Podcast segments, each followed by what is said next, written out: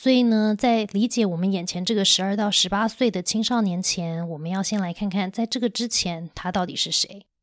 在这之前，他曾经是一个零到六岁的幼儿，也是一位六到十二岁的儿童。这个零到六岁的他是一个什么样的人呢？零到六岁的他，透过五官做各种的探索，发现自己有能力去改变环境。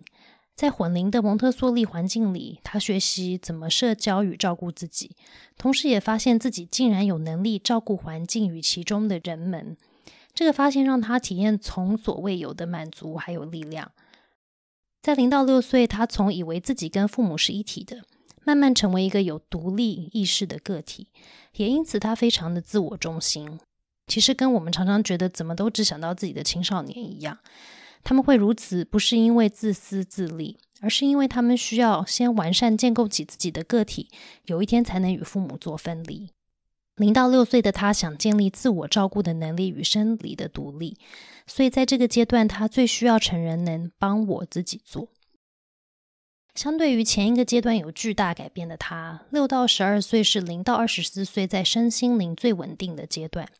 他还是对一切充满好奇。只是他现在开始想知道的更多，他总是在问为什么，因为真的想知道宇宙万物背后的原因。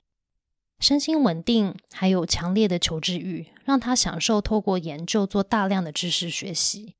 他想建立智力上自己思考的独立，